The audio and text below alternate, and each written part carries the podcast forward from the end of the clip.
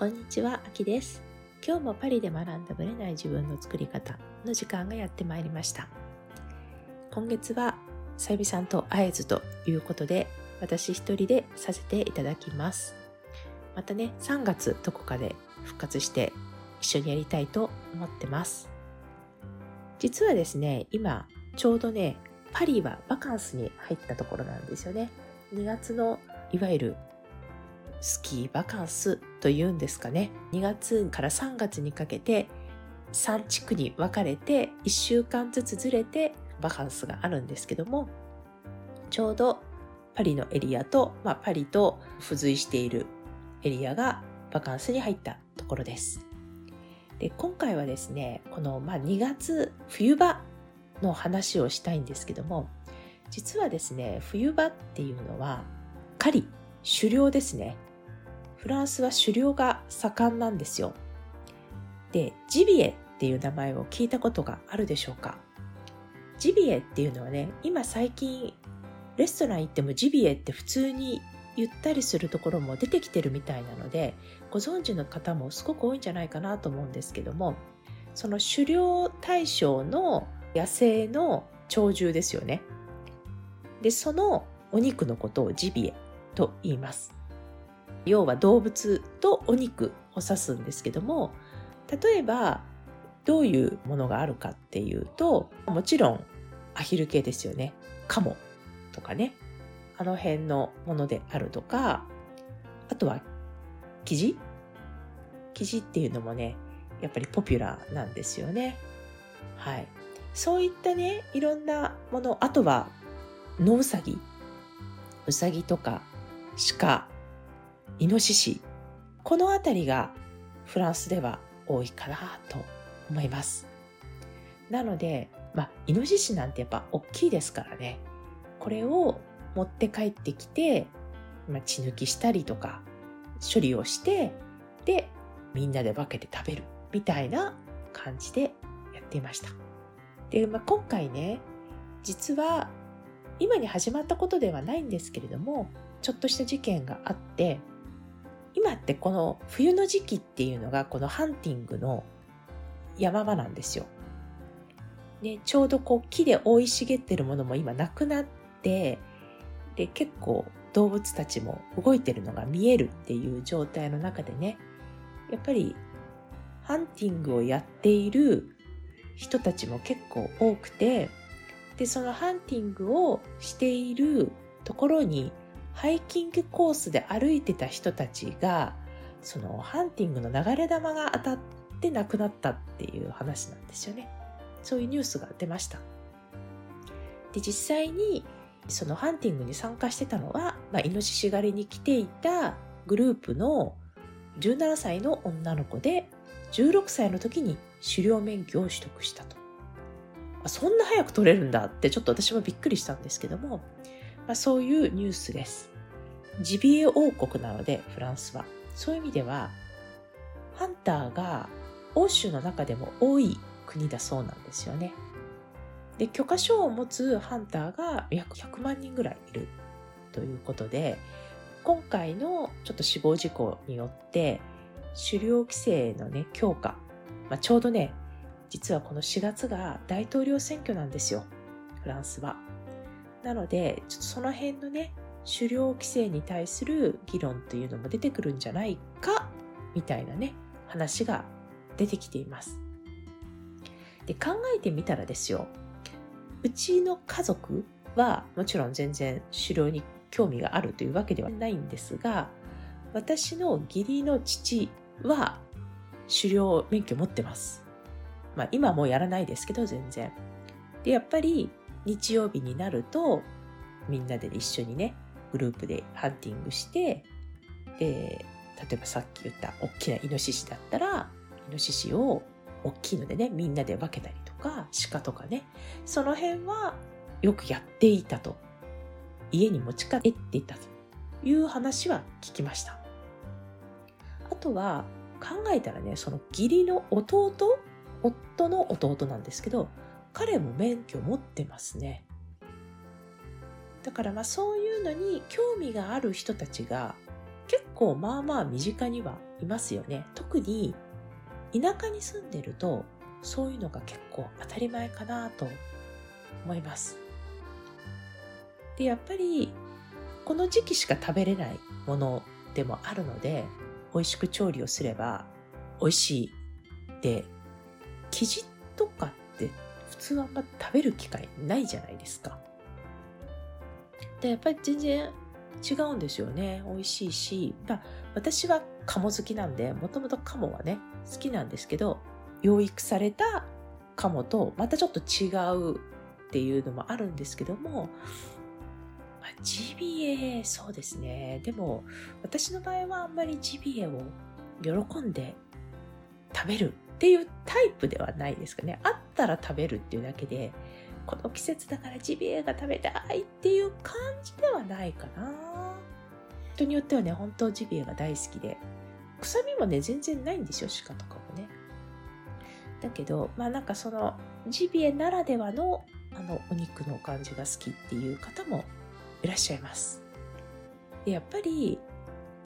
もともとね農業国じゃないですか。で今もね以前お話ししたかもしれないんですけど森に住んでんですよ。森に住んでるっていうか、まあ、週末だけ行く森の家があるんですけど結構ね道路に近いとこなんですよ。それなのに普通に鹿とかウサギとかぴょんぴょん飛び跳ねてるわけですよ。で考えたらうちの森のお隣さんが農家というかね何を作物植えてるんだろうな。ちょっと忘れちゃったんですけど、もしかしたらシリアル系かもしれないし、野菜だったかもわかんないんですけど、今真冬だから、もう更地のようになってるわけですね。隣の畑が。トウモロコシ畑かな。ちょっと覚えてないんですけど、やっぱその辺をぴょんぴょんぴょんぴょん横断しながら、うちの森に入ってきて、っていうのはね、結構見ます。なので、うさちゃんとか、鹿とかは見ますかね。キジはねキジは見かけたかな。見かけてないよね。でちょっと近くの大きなフォンテーヌブローの森っていう有名な森があるんですけどもう本当の森ですよ。あそこに行くとね時々ねイノシシがバーッと通ってく。でも子供たちだったな。でも子供たちのそばにきっと親もいたんだろうなっていう。だからそんな大きなイノシシではなかったですけどさささささっと豚さんみたいにね走り抜けていくイノシシを見かけたりとかやっぱりあるんですよね。だからあそういう意味ではこう冬の風物詩みたいなところはあります。まあ見てもよし食べてもよしみたいななんかそういう世界ではあるんですけどハンティングって結局生態系を守る意味もあるのでねそのハンティングそのものが悪いっていう感じでは私はもう意識は全然ないんですけれどもねでもやっぱりこうやって犠牲者が出てしまうハンティングしてる人たちとハイキングしてる人たちが重なってしまうっていうそういうことはゼロではないのでちょっとこれはね今後どうしていくかっていうのは見ものかなとは思ってます。はい。それでは本編スタートです。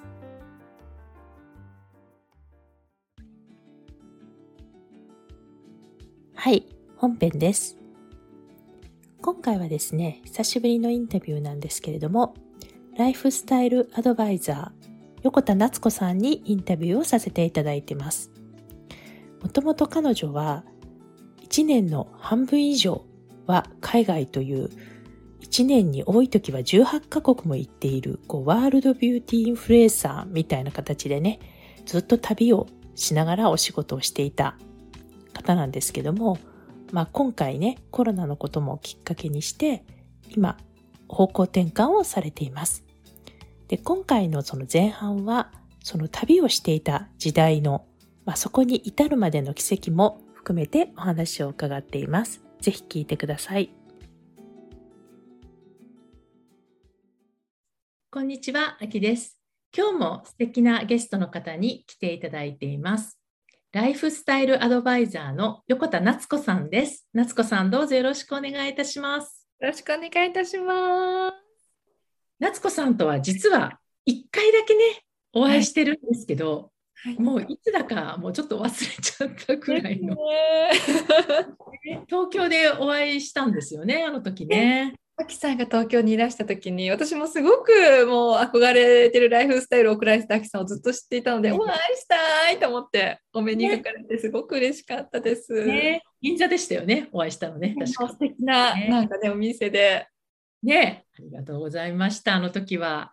でそれからもうちょっとね時間も経ってしまって私もね夏子さんのね過去というかねなんかこう今それまでの活動とかは知ってたんですけども最近どうしてるのかなっていう興味もありつつ、まあ、ちょっとね今回ゲストに来ていただいたという形なんですけれども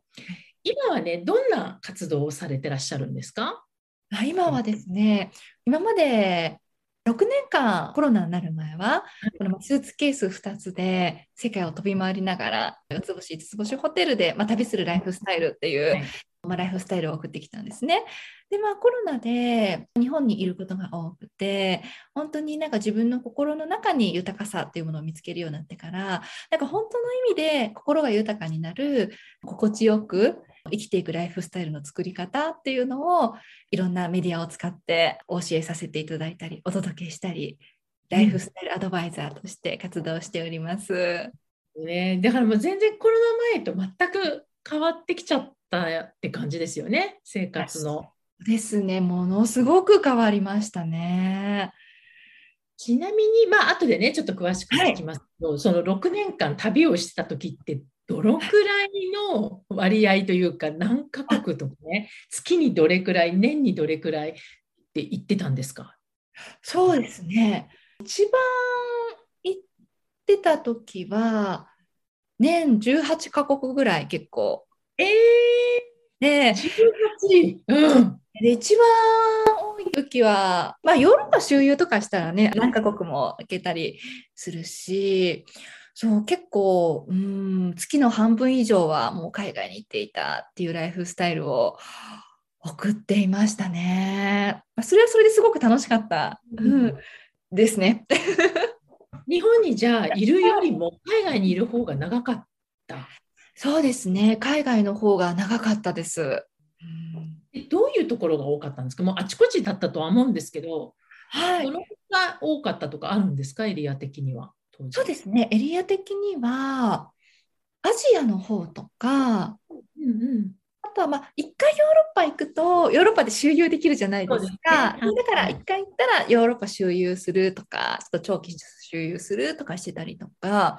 アメリカの方はあんまり行かなかったですね。でも例えばクルーズに行くってなるとヨーロッパクルーズよりもアメリカの方が安いんですよ。そうなんですねヨーロッパクルーズって結構お高いけどアメリカクルーズは結構お安いのでなんかアメリカはクルーズで、うん、結構本土回るっていうかクルーズで結構ちょこちょこいろいろ回ってたりとか結構そうですねいろんなところ行きました。いやもういろんなところっていうのはもう口では言えないぐらいもうあちこちって感じなんだろうなっていう感じはねしてたんですけど、そういうなんかこう旅をしながらねこういろんなことを伝えていくインフルエンサーみたいなイメージでしたけど合ってますよね私の。合ってますはいコロナ前はワールドビューティーインフルエンサーという形で世界のレポートをさせていただいておりました。ね、でこう SNS で発信されてたりとかねそういうことをされてらっしゃいましたよね。それがまたね今は違った形で旅とは違うところでライフスタイルの提案をされてらっしゃるということでね。でね夏子さんのねことをやっぱり知るには私はね夏子さんってい。ろんなアクティブでねいろんなことされてるってイメージがあったんですよ。だから夏子さんの今に至るまでの経歴というかそういうところも聞きたいんですけどなんか一気に幼児期になっちゃうかもしれないんですけど、はい。ちっちゃい頃って夏子さんってどういう子供だったんですか、あ小さい時は勉強はあんまりできなかったんですけれども、うん父が小学校のこのスポーツの先生だったのですごくスポーツを父に教わって本当に負けず嫌いのスポーツ女子でしたものすごく。へえ運動系だったんだ。そうなんですよすごく運動系で努力と根性でみたいな。えー、そうだったんですね。なんかこう今のねロングヘアですごくエレガントな夏子さんとちょっとイメージがやっぱりあんまりこう結びつかないところもあるんですけど、結構アクティブな感じそうですねだからずっと多分小学校中学校は結構スポーツやっていてあんまり女子らしさっていうのがなかったので、その高校上がるぐらいからもっと女の子らしくなりたいと思ってそこで多分美意識が高まっていったんですよ。おお、そういうきっかけだったわけですね。なるほど。で、それから普通に、まあ、学生生活を送られて、就職したんですか、その後は。あそうでそこからやっぱりすごい美を追求するようになって私も美しくなりたいしなんか美しく、なんかみんなをしてあげたいなと思うようになって美容学校に歩んだんですね。なるほどねそっかそっか。そう美容学校に行った後になんか美容師にはねあんまりなりたいと思えなくて、うん、その後エステティシャンとしてエステの道に歩んだんです。うん、あそうなんですね。でまあいわゆるそういうエステティックサロンみたいなところでこう施術をされている人だったってことですよね。そうなんです。えその時はどうでしたか？その時代の自分を振り返っていただくと。あそうですね。その時は本当に今まで努力と根性でしか生きてきたことがなかったので、うん、本当に自分の心に素直にならないでなんだろう会社のためなんとかのためって本当に努力と根性でなんか自分を見失って生きていたなってすごく思いました。だからその時に結構エステの業界ってブラック的な働き方のところが多くて、うん。うん、でそこでもう心と体のバランスを崩してしまってパニック症候群になっちゃったんですね。ね。えそれって働き始めてどれぐらい経ってから？3年ぐらいですね。もうじゃあ3年こうギリギリの生活を送ってきててもう自分の症状として出ちゃったみたいなところがあったのかもしれないですよね。そうですね。もう限界で。で本当にその時に、うん、20代前半だったんですね、うん、20代前半でこんなに体が辛いんだったら本当長生きしたくないって思って、うん、でそうこのからこれからの人生どうしようってもう本当に通勤中の特急電車に、うん、あもう自分の身を投げたらもうここで楽になれるのになとかもう本当に考えていたぐらいだったんですよね。もうかり追い詰められてたそう。ですね、うん、そうなんですよ。うん、で、まあ、そんな時にああもうなんかどん底に落ちた人生なんだからなんか一度ぐらい自分の好きなことをなんか挑戦してみてもいいのかなみたいな、うん、もうある意味吹っ切れたみたいな人生をよくしようっていうことに対して、なんかこれ以上どん底に落ちるわけもないからもうなんかもう思いっきりなんか好きなことやってみたいなって思ったのがきっかけで独立をしていったんですよ。えじゃあまあちょっとね体調を崩されて3年ぐらいでもうすぐそういう方向性を見出されたのかそう思いながら結構悩んでた時期があったのか。そのあたりはどうなんですか？そうですね。エステのある大手のブラック企業で働いて、はい。うん、で、自分を変えたいという思いで、いろいろネット検索をしていたら、ハワイのデトックスツアーっていうのがあったんですよ、ね、必要だった感じですよね、夏子さんにはね。う。ん、でこれに行ったらなんか人生変わりそうって思って、そこに行ったんですよ。はい、そして行ったんですね、行ったんですよ。でそこで海洋深層水を飲んで腸の中をデトックスするっていうものだったんですけども、う。ん、私は本当にそこであまりにデトックスされすぎてもう高熱が出ちゃって、うん、でそのヒーラーさんにヒーリングしてもらった時に言いたいことを言えないですごく生きてきたねってやっぱチャクラのところがやっぱ喉のチャクラになんかあったみたいで、うん、本当にそうだったんですよね。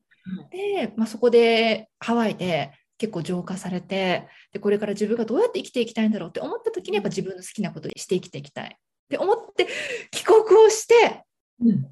すぐに退職届を出してした感じなんです。あっという間に決まっちゃった感じですねじゃあハワイに行って。そうですねでそれで当時お付き合いしていた彼がこの自分自身でお仕事をしていたのでその彼のお仕事を手伝いをしながら、当時の彼はインターネット系の仕事をしてたので私もインターネットのことをそこで学びながら、SNS 始めたら YouTube とか Facebook とかがすごく人気になっていただいて、フォロワーが21万人ぐらいになっていだったんですよね。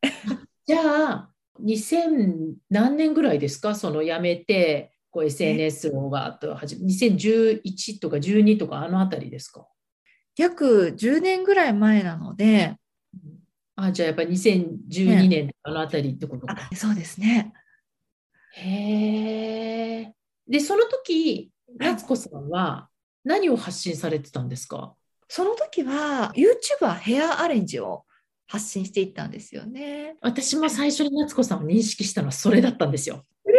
アアレンジのはいちっちゃな動画とかもアップしてたりとか写真とかしてたので、私はもともとその後ね、ほら、ワンピースとかその後でした、前？はい、その後です。ですよね。だから、私の認識は最初は髪の毛の人だったんですよ。そうですねそう。じゃあ初期の頃から見てたってことですね、私はね。えそう、だからヘアアレンジをやってらっしゃる方っていうイメージだったんです、最初のイメージ。そっか、それはじゃあ、それでも本当に、まあ、当時やってる方いませんでしたよね。美容系の方はいらっしゃったと思いますけど、ああいうヘアアレンジを写真とか動画とかなんかで上げてる方って珍しかったかもしれないですよね、あの時は。当時はね、日本ではあんまいなくて、でう海外ではいたので、あ、なんかこれうん日本語で届けたらいいんじゃないかな、みたいな感じで思ったら、そう、たくさんの方が見てくださって。そうだったんだ。じゃあもうエッセのブラックから SNS っていう全然違う世界に入っていったって感じですね。本当にそうですね。え、で、その後じゃあこう、ワンピースのあ、シはい。を立てられ、オンラインショップでしたっけ？そうですね。で、なんかやっぱり自分が何していきたいのかなと思った時に、うん海外にすごく憧れがあって、はい海外とつながれるお仕事したいなってうん。思った時に、まず輸入ビジネスをやってったんですね。うんで、輸入ビジネスやってった時に、あ、なんかこれ自分でオンラインショップ作った方がいいなと思って、うん。そう自分でワンピースのオンラインショップを作ってったんですね。輸入をされた時も最初からこうワンピースって決めてたのか、例えば美容系もいろいろあったりするし、はい。ファッション系だっていろいろあるわけで、夏子さんの中では決まってたんですか？その輸入ビジネスを始めるときに。あ、そう、なんかファッションバイヤーってかっこいいなと思って、ファッションバイヤーになりたかったので、ただそれだけで始めました。ファッションバイヤーになったらかっこいいなと思ったので、そう。で、それで、ワンピースが好きだったので、うん、やっぱワンピースに特化していこうって思ったんです。へうえ、そこはぶれてないんだね、やっぱりね。なんですよ。で、こう輸入で、まあ、要はもともと日本では入ってきてないブランドとかをこうそうです入れたりとかしてたってことですか？そうです、そうです。で、でもそれはインターネットでできちゃってたので、海外に行くってことがあんまりなかったんですね。はいはい。であ海外の展示会とかに行けるバイヤーになりたいなと思って、うん海外の展示会にちょっと顔を出すようになったりして、うん、でもこの海外の展示会に行ってバイヤーするのって結構大変で、それでそんな時に海外の旅行代理店のお話をもらって、はい。でその海外の旅行の代理店をするようになってから海外に招待されるようになったりとかホテルに無料で泊まれるようになったりとか、うんうんうん。あとは、まあ、そういうふうに旅して配信してたら航空会社とか飛行機の航空ラウンジの会社とかからなんかうちの会社のラウンジもレポートしてもらえませんか？とかうちのホテルもレポートしてもらえませんか？みたいな感じで旅ブロガーになっていったみたいな。あじゃあねもともとはその輸入ビジネスをやろうと思ってで海外の展示会行きたいなーってとこからスタートしてでそこからまあ旅行代理店的な仕事をまあもらったところからスタートだったんですか？そうですね。もう海外にもうめちゃくちゃ行きまくるっていうのは そこから始まりました。なるほどね。で、その時はどうだったの？こう、あ、なんか自分でやりたいこと見つかったって感じだったのか、なんかもうよよくわからないまま、とりあえずやってみちゃったみたいな感じだったのか、夏子さんとしてはどんな感じだったの？その時。そう。私的にはあもうやりたいことがこれだって思ったんですね。なんかそうバイヤーもやってみて思ったのが海外に本当にこの仕事で行っても楽しめないんですよ。結局バイヤーで展示会とかに行っても1週間はその展示会に行き来したりとか、はい。あとはその1週間でヨーロッパに滞在するってなったら航空券も含めたら結構高いじゃないですか。そう。ね、そう。結局仕事で海外に行ってもめちゃくちゃお金かかるし楽しめてないしなんか違うなって思ってたんですけどもなんかその旅行の代理店のお仕事だと、まあ、その会社のおかげでホテルに無料で泊まれたりとかあとは自分がいろんなホテルを見てきて良かったことを発信してそして、まあ、収入につながっていくっていう、まあ、本当に旅が仕事になるみたいな感じだったので、うん、あこれだなって思ったんですよね。そのストレスもないしね、その展示会にずっと行き続けなきゃいけないとかね、そういう感じではないですもんね。そうなんですよ。本当自分のライフスタイルがもう生活の一部みたいな感じになってたので、仕事でもあり、うん、ライフスタイルの一部みたいな感じになってたので。うんでね、なんかそういうほら、5つ星ホテルのレポートとかね、そういうラウンジのレポートとかね、いろいろやってらっしゃったと思うんですけど、はい、やっぱり高級と言われるラグジュアリーホテルとかに、まあ、ずっと滞在されて海外もそれだけたくさんいらっしゃっていて夏子さんの中で気づいたこと感じたこと、まあ、そういうホテルならではのことでもいいですし私が知らないことをたくさん知ってらっしゃると思うので教えてほしいなと思ったんですけど何かありますか？あそうですね。気づいたこと。あまず観光客だからっていうのもあるかもしれないですけど、はいはいはい、客として海外行くとやっぱ日本人ってあすごくなんか外国の方から見て信頼度が高いんだなっていうのを感じて、まあ、見た目としてはやっぱアジアの方だから、はい、どこの国か分かんないじゃないですか。で中にはあんまりね、好かれない人種の方々もいらっしゃるわけですよね。でも、パスポート出しちゃったのに、もうすごくなんかもうウェルカムみたいな感じだったりとか、それはなんかフランスでもイギリスでも全然違くて、だから本当、あ、なんか日本人でよかったなって、今までのご先祖様に感謝だなって、ね。へえそうなんだ。日本のパスポート強しですね。ねまあ、住んでるね、アキさんとまた違う視点だとは思うんですけれども、観光客で行く分には、なんかすごくそれを感じましたね。面白い。うん、まあね、それだけほら、数いろんな国行っててもそうだったってことですよね。そうですね。なんかもうどこでも本当に歓迎してもらえるというか。何なんだと思います？これって。多分おそらく今まで私たちのご先祖様というか昔の方々が多分それだけ世界に貢献してきていたりとか昔の方々がホテルに行ってもいい行いをしてきたからこそ多分日本人は礼儀正しくて部屋もきれいに使ってうるさいとか 多分そういうふうにイメージがあるんでしょうね。それで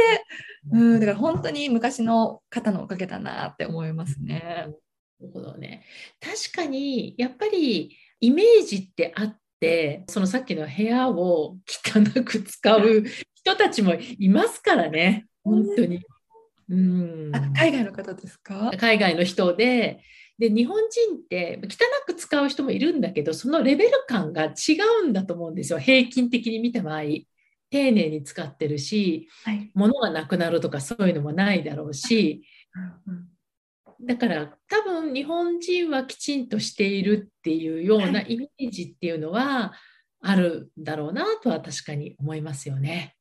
私ですね、なんかヨーロッパに行った時ですね、まだ旅慣れてない時にバスタオルを畳んで置いといたんですね。はい、で、はい、畳んで置いといて、私はもうこれ使いましたっていう感じにしてたんですけど、畳んで置いてたら、いつも片付けてくれなくて、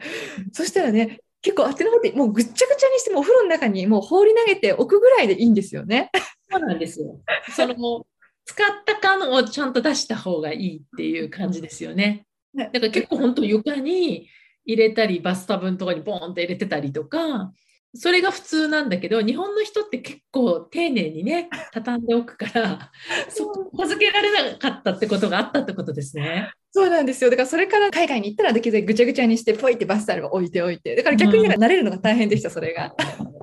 知らないかもしれないですよね私たちねそういうのね。ついつい畳んだって。そう綺麗にしているから向こうとしてはまだ新品だなぐらいの感覚なんだろうなみたいなね。そうそうね、あとなんか海外にこうあちこちいらっしゃって、まあ、仕事と旅とセットになって行ってなんかこう旅してた時間の中での気づきありますかそうですね。あ海外にたくさん行ってよかったなって思うことって私にとってなんか海外旅行っていうのが価値観のアップデートだなと思っていて、うん、日本だけにいると日本だけの価値観にとらわれてしまうんですよねルールとか価値観とかにとらわれてしまうんですけれども海外に行くと日本の常識が常識じゃないじゃないですか。でそれがもういろんな国によって常識だったりとかルールだったりとか違うんですよ。でそれ見た時にいろんな考え方の方がいるしあいろんな考え方があっていいんだなってそこで自分の価値観とか制限がパカーンと外れたんですよね。そうなったことによってルールにとらわれない人間になれたので、うん、なんかすごくアイデア力が出てきたりとか日本に縮まってた時よりも心もおおらかになることができたしあこういった考えの方がいるんだこういう世界があるんだって知れてからそうすごく自分の世界観っていうのが広がりましたね世界がパカーンと明るくなったというか。例えば一国だけじゃないと思うんですけど夏子さんの世界をこう開眼させてくれた国とか場所とかってあります？エリアでもいいしホテルでもいいんだけど。そうですね。一番私が初めの方に初めて行った海外がバリ島だったんですね。あそうなんだ、はい。まあ、その時は学生の時行ったんですけれども、うん、まあ、日本が悪いわけじゃないんですけども、うん、ある意味良くも悪くも結構ルールがしっかりしている国じゃないですか、うん、でも仕事中サボるとかも私の中でありえないことだったし、そうそう。でもバリ島に行った時に美術館のこの警備員さんが本当に座りながら太鼓を叩いていたりとか え美術館で？美術館の警備員さんとか、そう。とかなんかもうみんな仕事適当だし運転手さんに「なんでバリ島の人は仕事が適当なの?」みたいな感じで聞いたら、うん、いや僕たちは仕事が人生のメインじゃなくて人生のメインは家族なんだ楽しむことなんだって言ってて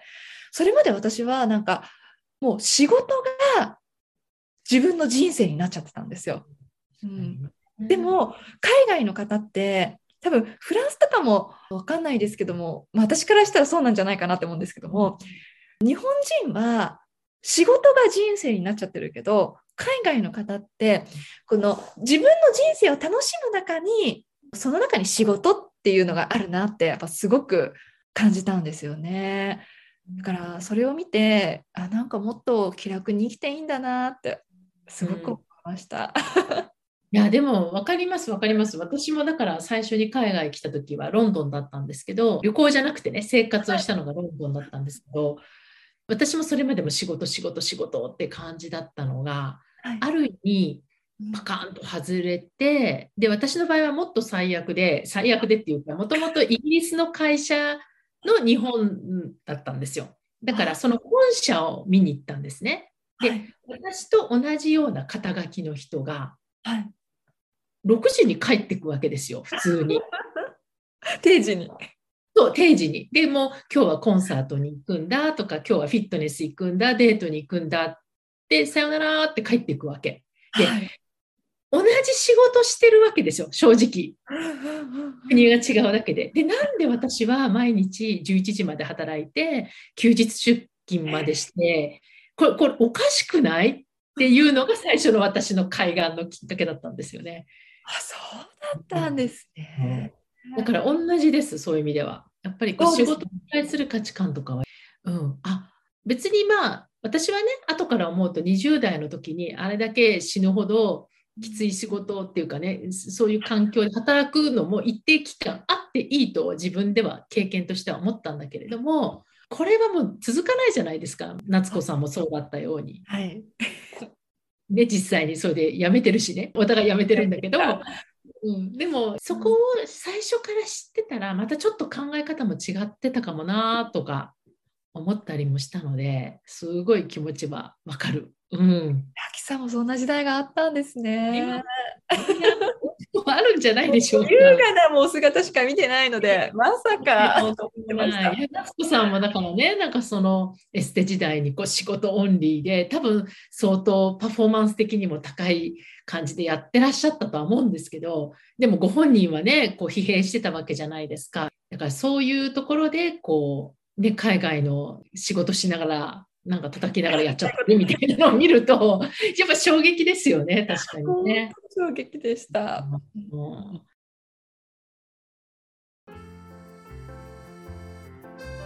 この番組は毎週日本時間の木曜日の夜に配信されています。配信場所は iTunes のポッドキャスト、Google ポッドキャスト、Amazon Music、Spotify などから聞くことができます。YouTube も時間差はありますがアップされています。iTunes のポッドキャストは登録ボタンを押していただくと自動的に新しい回が配信されます。また、週2回 Facebook とインスタでライブを行っています。ポッドキャストとはまた違う視点でマインドについて、願望を叶えることについてお伝えしていますので、ぜひよかったらこちらも参加してください。アーカイブは期間限定で見れますので、詳しくはパリプロジェクトのホームページをご覧ください。パリプロジェクトで検索していただければすぐに見つかります。また次回お会いしましょう。